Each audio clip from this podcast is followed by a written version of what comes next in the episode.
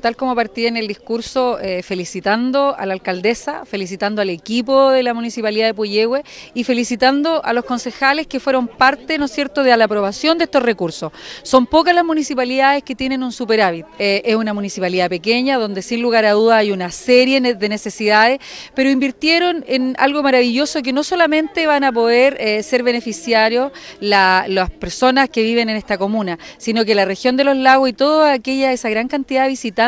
¿no es cierto?, que, eh, que a nosotros hoy día lo necesitamos y por supuesto que nos pone muy contento como gobierno que se han utilizado primero los recursos, segundo que se haga una inversión en el tema de turismo, porque es eh, increíble eh, la cantidad de trabajo que genera el turismo en la región de los lagos.